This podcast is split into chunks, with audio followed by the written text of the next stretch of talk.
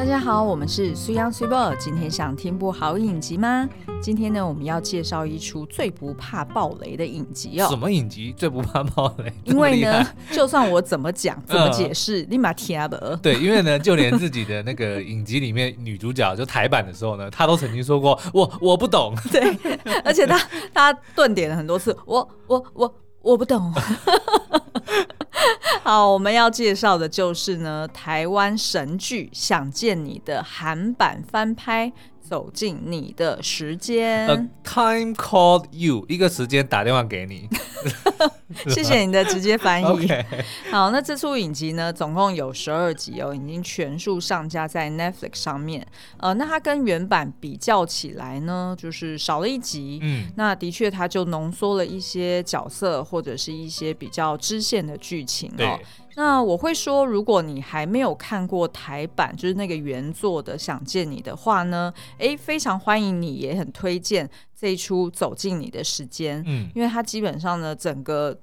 它就是一个呃很就是很到位的一个韩剧，然后制作非常精良。没错，就是不管是场景啊、剪辑啊、配乐啊，整体的流畅度啊，完全没问题。嗯、那再加上呢，就是呃，算是三个主要的角色。对。呃，基本上演技也都还蛮，呃，应该说里面的男女主角的角色的演技也非常的好，嗯，就是没有什么好挑剔的。是。那所以呢，你要看就是这个翻拍的版本呢，也可以就是领略到原作的一个精髓，跟他原先的这个主轴。我觉得你讲的好保守，反正呢，没有，我还没有讲完嘛，我还没讲完，你可不可以有点耐心？但是，嗯，如果你跟我们一样，就不知道刷了就是原作刷。刷了几百遍，对，因为我们做影评的关系，再加上呢，这一出想见你哦，它有很多的这个呃逻辑跟铺陈，嗯、还有很多的彩蛋。如果等等对，如果没有仔细看呢，哎，那是很危险的。嗯、就算你仔细看，还是会很危险，好不好？好我我我不懂。对，所以呢，如果你看过台版，嗯，那。你没有不能不看，呃，应该说你没有不行看韩剧，呃、但是呢，只是说，好，我要好，那我直白一点，就是、呃、没有比较，没有伤害。如果你看了韩版，你就会觉得、嗯、啊，若有所失，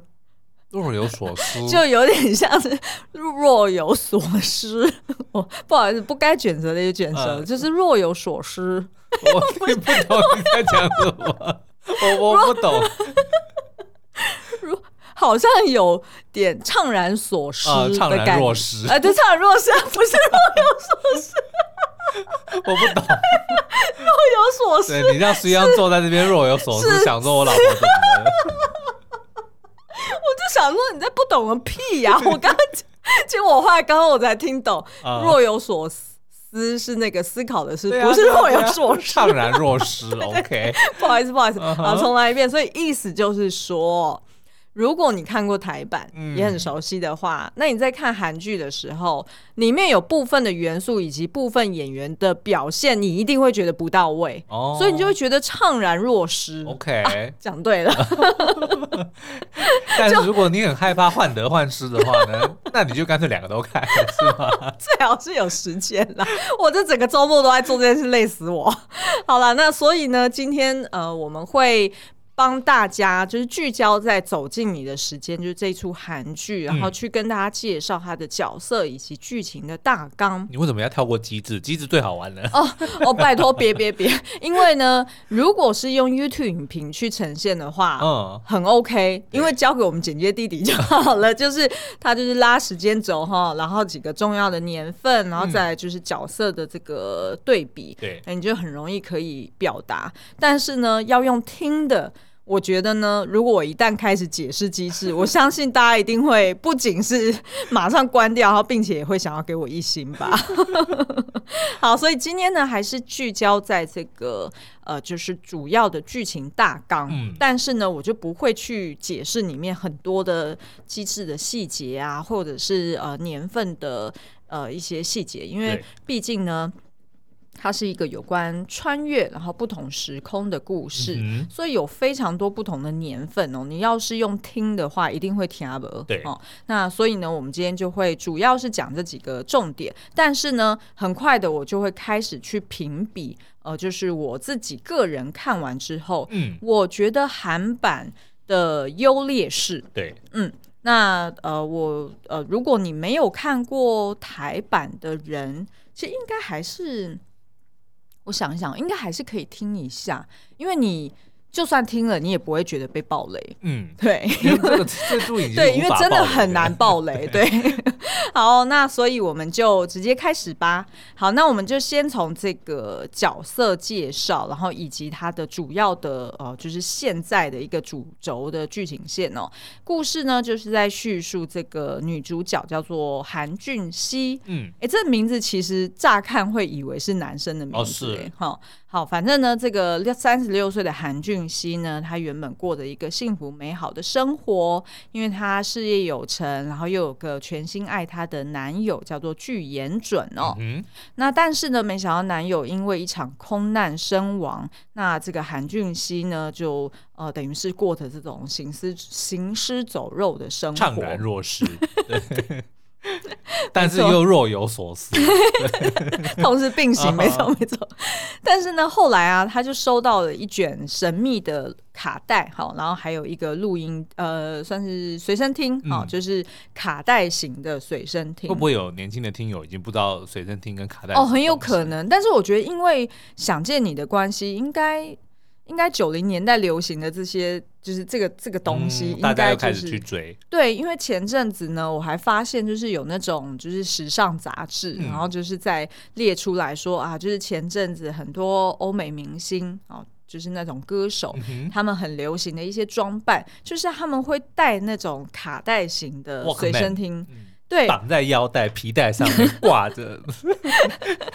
挂着。然后呢，他们会戴这种有线的耳机，嗯，因为照理说大家都会觉得，哎，现在不都用蓝牙很方便吗？可是他们却把这个有线的耳机当做是一个好像时尚的其中一个装备，嗯，所以他的耳机就是有那么红色啊，或者荧光色啊，或者是各式各样不同的 style，哦，所以就会感觉说啊，好像耳机就变成他身上一个很重要的时尚配件，所以搞不好。之后就是这种复古潮，你会看到有些明星开始拿一个黑色的砖块，上面有一根线，那个其实就是最早的大哥大。对，你有经历过吗？我有经历过，我自己没用过，但是我有看过有人用过。我我就是看我爸用，就在放在车 上，真的是一个砖头，或者还有一个东西叫做 BB 扣。对，哦，对对，BB 扣也有出现在这个走进你的时间里面，也是一个蛮重要的一个元素哦。好，那我们回到故事，那所以呢，韩俊熙他就收到这个就是。随身听，然后以及卡带之后呢，诶，他听着听着，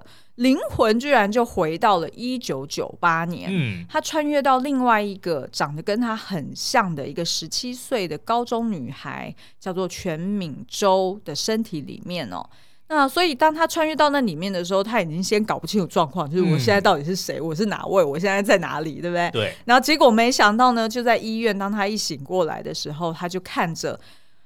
长得跟她的男友具言准非常相像的一个男孩，叫做南石宪。讲、嗯、到这边，你是不是已经搞混了呢？总共有四个名字哦。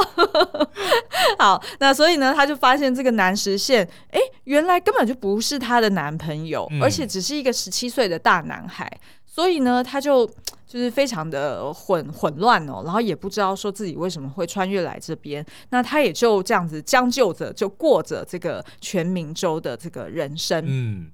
而且他还是开始怀疑说，诶，我以前的那个三十六岁的韩俊熙的身份，可能根本只是一场梦。哦，诶，这不是他和他的他的剧情吗？他他他为什么要大舌头？好，有一点点类似啊，嗯、但是因为他他他是有，就是乍看之下，就他一开始也以为说那个是梦嘛，嗯、对不对？对对对对对，哎、欸，我们以后也要来玩这个梗。好，那所以呢，哎、欸，他就就是韩俊熙，他就等于就过着。全闽州的这个生活，嗯、那但是呢，诶，他慢慢的也发现说，好像我其实是真的有韩俊熙这个人，对然后而且呢，诶，我眼前的这个大男孩好像跟我男朋友有很多相似之处，嗯，然后再加上又发生了一些校园的命案哦，所以他就决定他要来找出真相。但是呢，在他一次又一次来回的穿越当中呢，却发现了更多惊人的秘密，嗯，所以呢，如果用一些就比较简单，就几个关键字来描述这个呃这出影集的话呢，基本上就是一定有校园爱情啦，哈，校园喜剧。嗯然后也有啊，所谓悬疑、凶杀、凶杀的这个，找对，找真凶，这一定要的。嗯、现在不管什么东西，不管是什么题材，你一定里面要有一个找真相，要有人死，就无论如何 一定要有人死，无论如何一定要有车祸，无论如何一定要有人昏迷，无论如何一定要有人失忆，这些基本的元素是一定要有的。嗯、好，然后再来呢，就是你也可以想象，哎，它里面也是有蛮多。呃，科幻或灵异方面的一个就是、嗯、呃元素在这里面、哦，就是穿越机制的探讨。哎，对对对，没错。好，那呃，所以呢，这个就是主要的基本架构哦。那对于你曾经看过《想见你》的朋友们呢，我可以来帮你快速的大补贴一下哦。刚刚说的这个韩俊熙呢，哎，也就是台版的黄宇轩，哈，嗯。然后刚刚说的那个就是死去的男友具延准呢，那他就是台版的王全胜。那再来呢，哎，大家最喜欢的李子维，也就是刚刚说的这个南实线。好，然后最后一个就是呃，刚刚说到他穿越进去的这个全敏周的身体呢，这个全敏周当然就是大家所熟悉的陈韵如的角色啦。嗯、所以请虽然不要再跟我讲说，哎，那个陈宇轩是怎么样怎么样？黄韵如是谁？对 对对，大家已经够混淆了，请不要再待会，请不要讲错任何一个名字，然后使得就是听友们又开始自己混淆，说现在，所以现在到底是在讲。台版还是在讲韩版，还是是在讲哪一个角色？好，那所以呢，其实这个就是主要剧情大纲。那我可以简单说明一下，基本上呢，就是他的故事最早的时间轴，哈，就是回回去穿越回去高中生，就是所谓校园喜剧的那一块呢，嗯、时间都不变的，不管是台版还是韩版，都是在一九九八年。对。所以大家所熟悉的这个 BB Call 啦，随身听啊，随身听啊，然后就一九九八还有什么事情？一九九八，一九九八，一九九八，一九九八，哎，一九九八其实是我们这个年代哎，因为呢，十八岁的时候，因为呢，我就是再复习了一下，就是呃。一九九八高二生呢，他出生的年份也就是一九八一年左右，嗯、所以其实就是跟我一样的年纪。对，所以一九九八年我们在干嘛？就是高中毕业、啊啊。不是啊，我要讲的是台湾流行谁啦？哦、蔡依林啊，跟哇哇哇，我想叫叫叫哇哇哇，哎，不是哇哇哇，哇什么？不是不是那首歌，徐怀钰啊，对，徐怀钰 那首歌是怎么唱的、啊？我忘记了。哇，什么下下叫？什么什么？Sorry，好，所以就是我们那时候流行的就是徐怀钰跟蔡依林，妙妙妙啊，对，不是 汪汪汪，有啊，小狗汪汪叫啊，对对对，难怪我把它混在一起。好，那所以呢，这个就是他穿越回去的年代哦，就是一样停留在一九呃一九九八年，嗯、可是。他的这个就是故事展开的这个时间点是不同的了，为什么呢？嗯、因为呢，想见你台版，他当初上架的时候是二零一九年，嗯哼，所以他也是设定黄宇轩呃是在二零一九年二十七岁的一个 OL 哦，那但是呢，来到了韩版，因为他上架的时间是二零二三年，对，所以他当所以他故事当初编转的时候，他就是设定在呃当下的时间点是。二零二三年，嗯、那所以呢，这个女主角，呃，这个这个刚刚说的韩俊熙，她就是一个三十六岁的 OL。好，其实呢，刚刚有剪掉一小段哦，就是因为呢，刚刚苏央在跟我吵年纪的这件事情，对因为呢，他就一直在那边跟我呛下说不对啊，一个是一九八八年生，一个是一九九二年生，为什么一个三十六岁，一个二十七岁呢？对，然后我就在那边跟他解释老半天，说一九八八年的韩版，他的故事是发生在二零二三年，然后一九九二年生的这个台版，他的故事是发生在二零一九年。好喽，OK，好了，反正就是呢，韩版的女主角在现代的这个年纪呢，是比台版的女主角要大了九岁，就这么简单。对。然后我刚刚要讲的就是你把我打断的，就是说，就是呃，韩版的女演员全汝彬以及台版的女演员柯佳燕，她们都是差不多在三，她们自己的各自的三十五还是三十六岁左右演了，就是当时候的这个角色。嗯，所以其实他们。呃，就是说，对于这个全汝彬来说，他的这个当下的年纪，跟他原本他正在演的这个角色呢，其实年纪是一样的，哦、所以就会觉得说啊，他很符合这个扮相，然后也很符合这个气质，所以就觉得说，哎，这个选角在前面一开始看的时候，就会觉得哦，非常的合适。而且他的确面瘫起来也是蛮瘫的，对对对，对，就前面一开始，因为他就是伤心嘛，因为一开始就是他的男朋友过世嘛。嗯、那我要我要表达就是说，柯佳燕真的很厉害。因为柯佳燕当时候，他人已经应该是也已经三十五还是三十六岁了，嗯、可是他那时候是演二十七岁的黄宇轩，哦、可是你却不会觉得说他是呃年纪偏大，对他有演出那个二十七岁还就是说呃。出社会没几年，嗯、所以当她这个就是大学时候跟她在一起的男朋友过世的时候，她的那种慌张，然后跟那种就是想要装的坚强，但是很容易被人家看破的那种感觉，嗯、其实是有演出来的。是所以其实是跟就是现在我们在讲的韩版的这个年岁，其实是很蛮不同的一个演绎。嗯、那所以你在乍看韩版，如果你一开始没有先。呃，弄清楚说哦，韩版的当下女主角其实是三十六岁，你可能就会觉得说，哎、呃，她演的好像有一点过于成熟哦，因为你会觉得她好像，哎，真的好像就是比较偏向四十岁的这个女性的一个年岁，嗯，就会觉得好像她对于呃悲伤的这件事情，好像。好像有点掌握过头，对，就会觉得说他好像没有他应该要有的悲伤感，哦、就是你就会忍不住拿来跟黄宇轩比较，然后就会觉得说他好像也没有很伤心啊。但是殊不知他们两个的确差了蛮多岁的。对对对，嗯、因为就是毕竟一个是设定在三十六嘛，然后另外一个是设定在二十七岁，所以我只是要表达这个，所以请苏央不要再去抓这个数字的。他没有 bug，我也不是在抓，我只是突然好奇而已。OK OK，好，我原本要讲什么？OK，所以呢，接下来我要介绍一下，就是我看韩版为什么有一种怅然若失的感觉。嗯、除了刚刚所说的，就是这个呃女主角她一开始设定其实是在三十六岁，对，所以她对于她面对悲伤的这件事情，其实是更加内敛的。嗯、然后再加上呢，就是我们刚刚不是说韩版比。呃，台版其实是少了一集嘛，对，所以等于呢，它加快了前面两集的节奏。嗯，你还记得韩呃台版的时候，会大家会觉得说啊，前面就是黄宇轩一直在那边。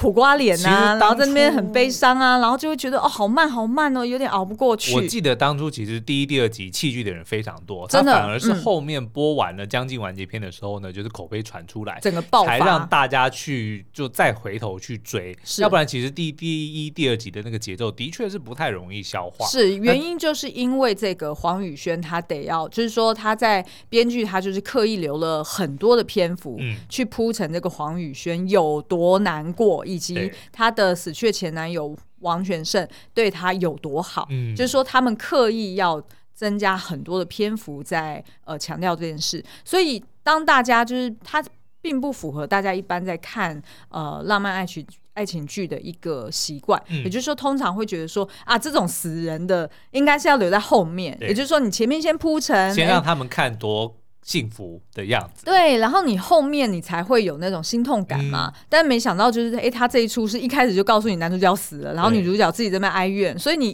根本没有办法投射，说我有什么好跟着你一起难过的。嗯、对，那所以其实呢，在韩版改的时候，我相信他们一定看到这个问题，然后再加上呢，韩版的节奏一直以来韩剧都是。前头要很强才行哦，就是我们看不同的韩剧，其实它前面两集一定要想办法先吸睛，要么就是先让英雄救猫咪，要么就是先让英雄杀猫咪。好，我们不能提倡这件事情，不能提倡这件事。好，那所以呢，在韩版的时候，他就把前面的两集也非常的浓缩，那个节奏非常的快，嗯、然后也很快的就进入到穿越的这个桥段哦。所以其实呢，在韩版一开始看的时候，我的确有一种。就是你一方面觉得很欣慰、嗯、啊，他的确就是把节奏抓的他有抓到重点，对。但是呢，二方面又觉得啊，有点难以投入哎。为什么？就是因为那个黄宇轩这个角色的这种伤感，嗯，没有铺陈很多，然后再加上因为演员他知道他演的是一个三十六岁的女人，所以他不能够按照原本黄宇轩二十七岁那样子，就是比较，就是说他的那个感伤，他的那个悲伤是比较浮一点，嗯、比较比较呃比较像一点，对，比较表象比较多一些，所以就会真的是有一点难跟着他进入那个情境。嗯、好，那所以这个是第一个问题，然后第二个问题呢，其实是。我觉得黄宇轩不够呛哦，韩版的不够呛。对，韩版的女主角不够呛，嗯、什么意思呢？其实这个可以跟呃，就是韩版的男主角李子维不够屁，嗯，两个东西可以混在一起谈。哦，好，你知道为什么要讲一个不够呛，一个不够屁呢？原因就是因为这整出剧啊，呃，我们刚刚前面有讲，就是它其实是。先呃一个哀伤跟悬疑去展开，然后但是很快呢就进入到这个校园喜剧，对不对？就是三个少男少女一起打屁，凤男小队，哎对，凤男小队，然后就是有呃反正就是他们有很多的这个玩乐时光哈、嗯哦，那所以其实大家就会对他呃投射情感，然后也会哎喜欢上这整个团体的这个 dynamic。那再来呢，后面就进入到就是令人很哀伤的一个，就是不断穿越、不断互相拯救的一个桥段。嗯、所以前面要有多闹，后面才会有多悲悲。嗯，这就是这出剧它很厉害的地方。对，因为它等于就是让你好像有点心情在坐云霄飞车一样。嗯、所以如果你前面的那个青春校园不够闹，对，但是那个闹我不是说就是就是很无聊的搞笑的那种，对对对对对，嗯、而是那种就是。少男少女们的那种暧昧啊，或者是那种天真啊，啊对对对对对，要是那些东西不够，嗯、那你就会难以把所有的情感投射进去。对。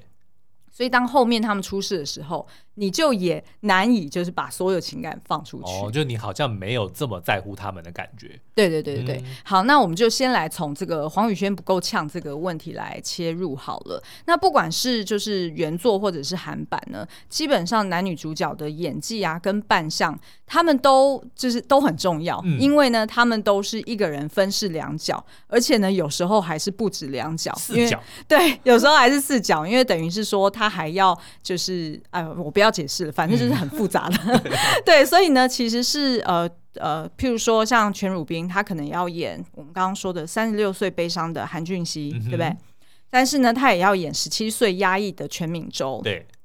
那他又要演就是十七岁困在全敏洲体内阳光的韩俊熙，对，好，然后还有十七岁装成韩俊熙的全敏洲，所以呢，其实全汝彬他本身的这个演技啊、外形啊跟气质，他饰演大部分的这个角色其实都 OK 的。嗯、像刚刚讲说他演这个三十六岁的这个悲伤，虽然就是呃非常内敛，但是你就觉得说，哎，很适切。嗯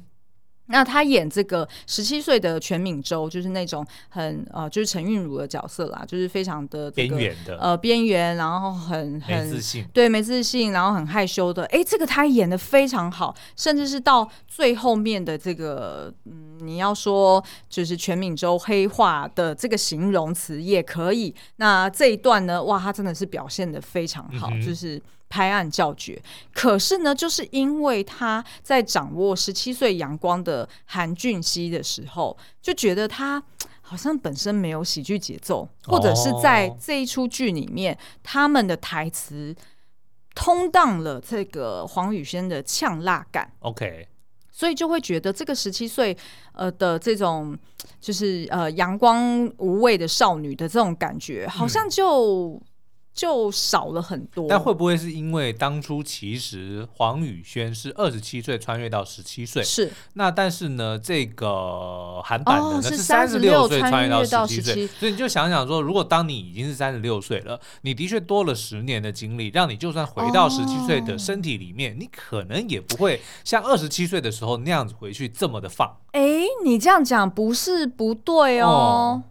所以我们好像好像说得通哦，嗯、因为哦，难怪韩剧它的一些台词，或者是它设计给这个全汝彬的一些动作，嗯、没有办法像柯佳嬿那样子这么放。原来是三十六岁的人会做的，跟二十七岁的应该是不一样的。哦，哎，有道理耶。嗯、对，所以他就少了那一种，就是因为像柯佳嬿她在面对许光汉的时候。呃，他就会有时候会有那种二十七岁的大姐姐去管教十七岁的小弟的那种感觉，嗯、因为毕竟才差十岁嘛，就变妈了。对，三十六岁，三十六岁就会再更沉稳一点。对，三十六岁的确有可能会有个十七岁的小孩哦，这个就有可能是有可能的。啊、然后，而且三十六岁就会觉得他好像的确跟这个十七岁在互动的时候，即便他有时候哎玩心大发哦，比、嗯、如说就是拍那个大家都有印象嘛，就是在教室拍那个粉那个叫什么板擦，嗯、然后就有很多那个粉笔灰嘛。那所以呢，哎，就有一个段落就是哎，他就是。呃，就是在男主角旁边，然后故意这样子拍、嗯、拍这个灰尘，然后让男主角就觉得很呛，然后就是有一点追逐戏嘛，这样子、嗯、就是青青少男少女们该有的教室追逐戏嘛，对，就会觉得，诶、欸，有一点 MV 感，然后可是就没有办法带入，嗯，可是像是柯佳嬿跟许光汉，然后还有施柏宇他们三个人，嗯，就会觉得说。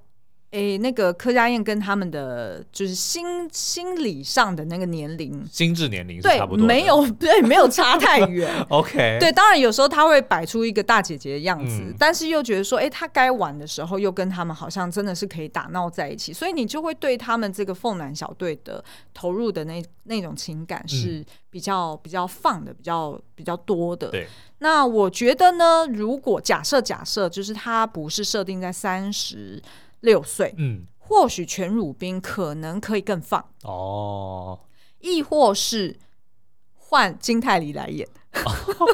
不是，但是我觉得这不是，我觉得这应该就是演员他发挥他的这个专业跟理解啊，嗯，因为他一定也有评估过，对，然后他可能最后的结论就是我是三十六岁回十七岁，所以我不是二十七岁回十七岁，对啊，我觉得他应该就如果你今天反过来，他他跟柯佳嬿一样的方法，那会不会同样的我们又会再反过来去 challenge 他说，你看这是二十七岁的心智吗？不对哦，对不对？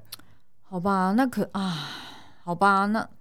了解了，那这样子，所以我觉得是设定的问题，就是看看过台版的人看韩版才会有这个问题。也就是说，如果你今天是第一次看韩版，我相信你还是会很享受哦，当然这个这样子的设定跟他们的演出啦。好，那那好，那我们除却这个女主角来说，嗯、就是这个让这个小队，这、就是三人小组没有办法再更。活泼一点，或者是更有活力一些呢？我觉得可能安孝燮也有一些问题。嗯，虽然我知道安孝燮有很多粉，但是我鼓起了勇气来点出我看到这个问题哦。嗯、因为其实呢，安孝燮现年二十八岁，对，呃，他在演这出戏的时候，应该就是二十七岁左右。跟许光汉当初在二零一，他们应该是二零一八年拍，嗯，也是差不多二十七八岁的年纪，然后演十七岁，所以同样都是二十七八，然后回去演十七岁，所以这个是在一个公平的呃比较上面去去讲哦。对，那但是呢，我觉得安孝燮他呃没有演出许光汉的那一种屁感，屁感，对，就是屁感，那个屁孩的天真跟无畏，嗯，他没有。把他就是大胆的把它放出来，你知道吗？因为我之前看那个《浪漫医生》，看了连续看两季哦，所以其实我那时候就是对安孝燮非常的熟悉。嗯，然后我在看这个《走进你的时间》的时候，我第一个感觉就是他就是《浪漫医生》里面的那个角色哦，真假？嗯，就是他的偶包蛮重的，哦、对。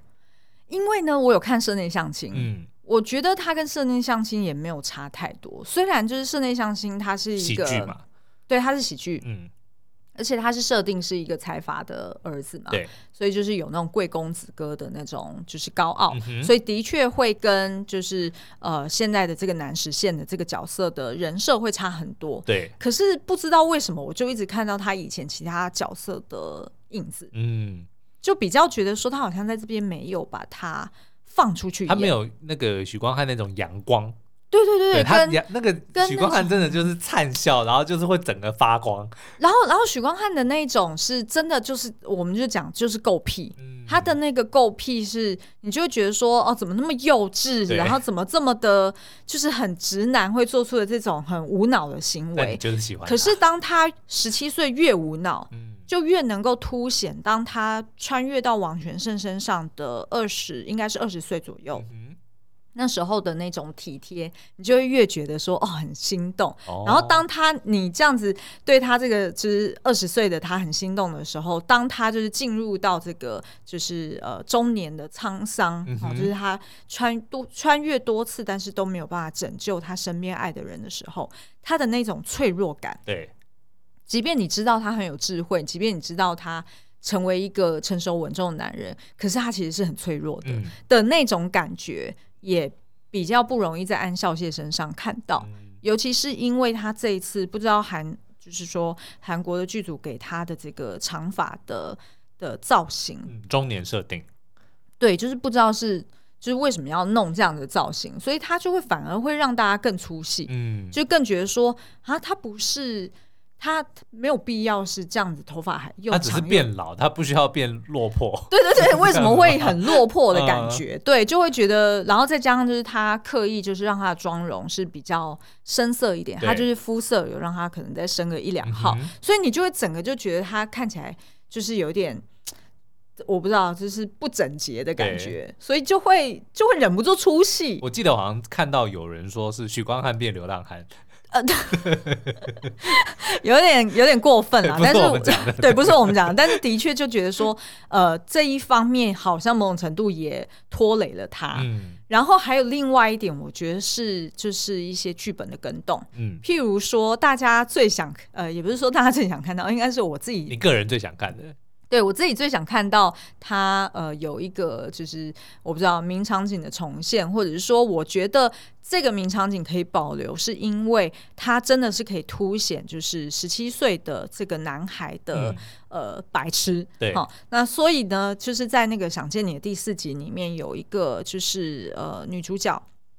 她那时候又穿越回来了，然后她呃当下应该是确认了，就是这个许光汉这个角色是她的。呃，前呃，就是说她死去的男友，嗯、然后所以呢，她就满怀期待哦，然后从远方就是这样子奔跑过来到这个天台上面，某种程度是想要跟他告白，也、嗯、也像是想要跟他拥抱哈，就重逢。但没想到呢，他当下就听到这个。许光汉就是对着这个呃楼下，然后就是若有所思的呃双伸出了双手，然后在那边蹭哦，然后就讲说、嗯、哇，这学妹的胸部也太大了吧！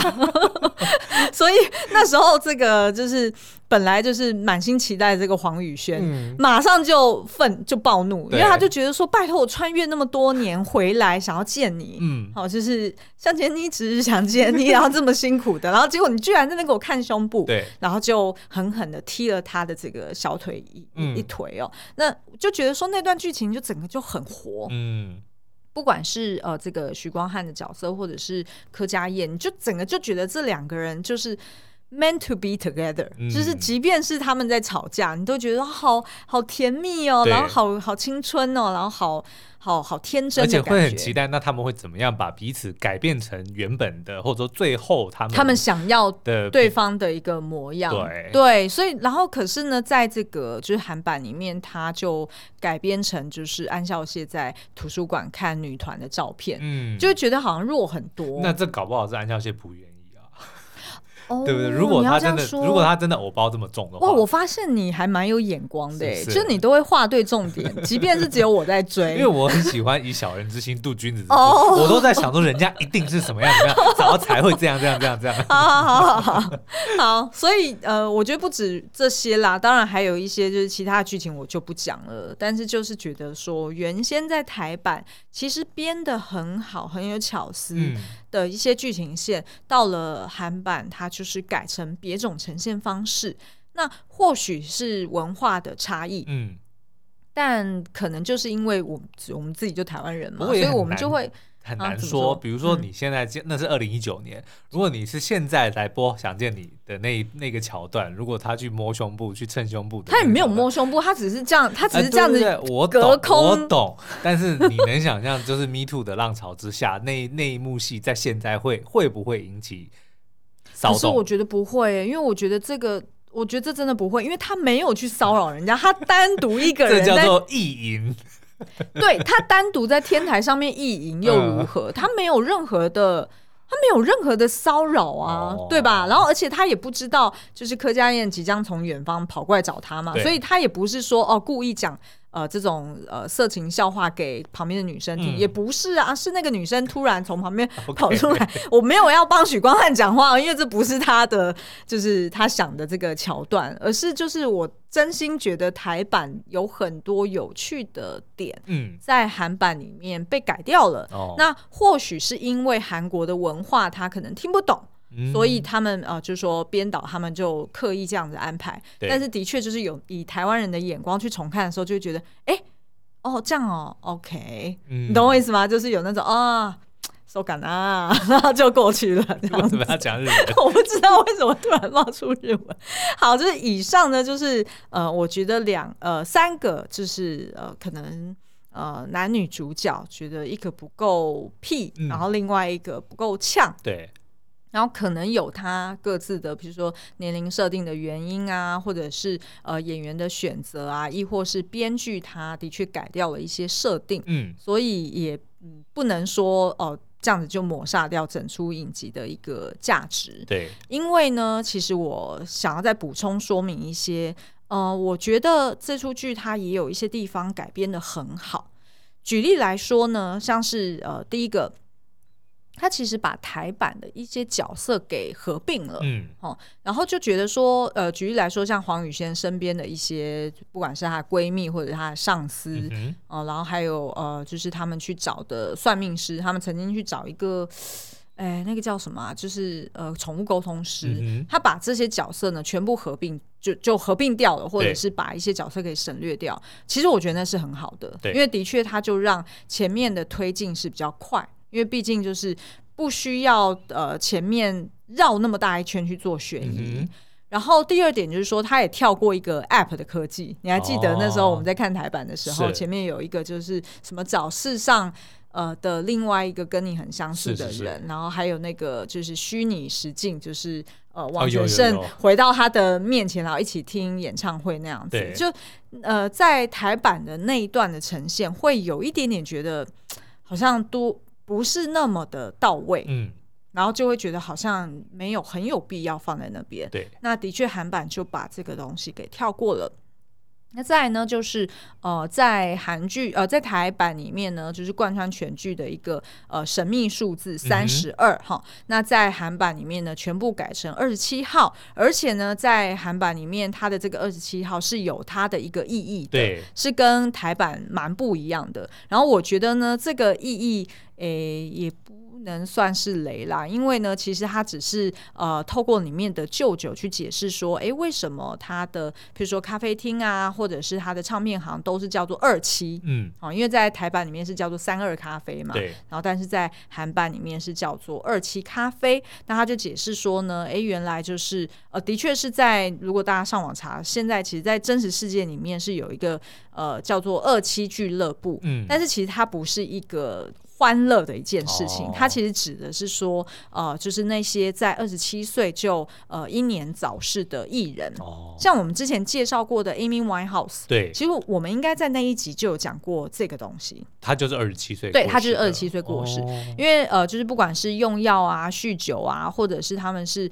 被谋杀还是呃轻生，嗯，其实就是呃。英年早逝的这些很有才华的这些呃，就是艺人或者是呃表演者哦。嗯、那但是呢，他们就算消失，可是他们却透过音乐永远活在就是世人的心里。所以就是呃，舅舅他就这样讲说，这也就是为什么他那么喜爱音乐的原因，嗯、就是因为他觉得，哎，这些艺人呃，这这些表演者，就算他们消失了，可是呢，他可以透过音乐永远的去缅怀这些人，嗯、是，他就等于是在这世上留下。就永生了，对，就永生了。嗯、那其实呢，他这个就呼应了，就是剧中呃很重要的一首歌，也就是在台版呃我们时常听见的伍佰的那一首《Last Dance》，嗯，也就是他们每一次呃只要听这首歌，他就会穿越嘛。对。那但是呢，在韩版里面，他就改成了呃一个叫做徐志源所唱的《搜集泪水》。嗯。那这件事情其实呼应了刚刚说的那个二十七的这个设定，对，也就是说呢，这个徐智媛她其实是在呃十九岁就轻生了。嗯那他其实只有出，他应该是在世的时候只有出两张专辑，对，也就是他在出，好像他出第二张专辑，呃，刚筹备完的时候。他就轻生了，嗯、然后这首歌《搜集泪水》就是出自于他的第二张专辑里面的其中一遗作的概念。对对对，一一、嗯、作的概念。所以你如果看那个 Netflix 的时候，他那个出现的画面，就每次拿那个呃卡带出来的时候，嗯、上面的那个标题写的就是泪水，对，Tears，、呃、就是他的那个专辑。那其实他呃是在一九九六年，因为不明的原因轻生哦，就是有很多不同种的说法，嗯、但是没有人能够证实他轻生的原因。那但是有看过《想见你》的朋友们，大家都会知道，其实他主要也是在探讨所谓的自我认同，嗯，然后以及呃就是校园霸凌，然后还有就是这个这个呃就是人们对于自己感到很孤单，然后可能。呃，没有办法透过什么样的形式去跟外界沟通的话，他可能会有想不开的这样子的一些、嗯、呃角色跟桥段，就是在《想见你》里面，其实是他主要要探讨一个议题嘛。所以我觉得韩版其实有抓到这个精神，所以我相信他选这首歌一定就是主要是这个原因，嗯、就是一来就是这首歌它有这样子的一个。背景作者他有这样子的经历，对，嗯、然后二来就是说，呃，就是为什么他设定二二七咖啡，哦，他其实也是在讲说，透过音乐，他们永远活在这世上。嗯、然后第三点呢，也是这首歌的确是在韩国是大家朗朗上口的，一听一听就知道。因为我后来上网查了一下，呃，好像在那个什么《机智医生生活》嗯里面也有翻唱这首歌。哦对，所以我那时候一开始听的时候，我觉得好熟悉哦。我们还以为是有台湾的艺人翻唱过，但后对，我也以为是台湾的艺人翻唱。嗯，所以以上呢，就是我们初步对于走进你的时间，我们觉得比较可惜的部分，然后以及我们觉得它改编的很巧妙的地方哦。其实还有更多，嗯、就是不管是呃，就是我们觉得好像还可以再表现的更好，或者是其他的巧思的一些铺陈。呃，但是因为今天时间的关系，我们就呃没有办法一一的去过。不过呢，最后一个彩蛋，嗯，想要跟大家提的就是呢，如果大家也有在看这个走进你的时间呢，诶，欢迎你也可以就是点开第七集，嗯，然后呢到五十六分三十一秒停留一下，嗯，然后呢你看看你有没有看到什么熟悉的东西？哦，你说那只狗狗吗？对，就是。呃，整个想见你的 IP 哈，就整这整个故事呢，其实在讲的就是在世上的另外一端有一个有一个跟你长得一模一样一模一样的人，然后我就在看的当下呢，我就整个就是就是被惊吓到，就想说什么？我们家婶婶。我们家的 Lesson 哈，灰贵宾哈，怎么就出现在影集里面呢？然后我还我我一度以为是被盗图，对，但我就想说，怎么可能那么大的就是剧组，他们怎么可能盗图？对，然后我就马上按暂停，然后把把苏央给叫出来。是不是很像？然后我也我一开始我也认不出来，但是后来发现说他的耳朵照片里的耳朵比较短，有一点不同。然后我们家 Lesson 耳朵比较长。对，然后呢，我们就赶快就是去搜寻，就是那个 Lesson 的那个 IG 账号，因为我们呃 Lesson 的 IG 账号是 Lesson Dog，就大家可以 搜寻一下。然后我也去找了一翻了一下以前的照片，我们的确没有拍过那一张。呃，的确没有拍过那张，但是 Lesson 的确有某个时期的耳朵比较短。哦，不知道为什么它换耳朵越来越长，也许就是悬案。我们不确定那只狗是 Lesson 还是说是狗版的黄宇轩跟陈韵如之间的关系。然后我就突然觉得好浪漫哦，我就想说这世上会不会也有另外一个跟我长得很像的人？好，今天的节目就到这边，我们下次再见喽，拜拜，拜拜。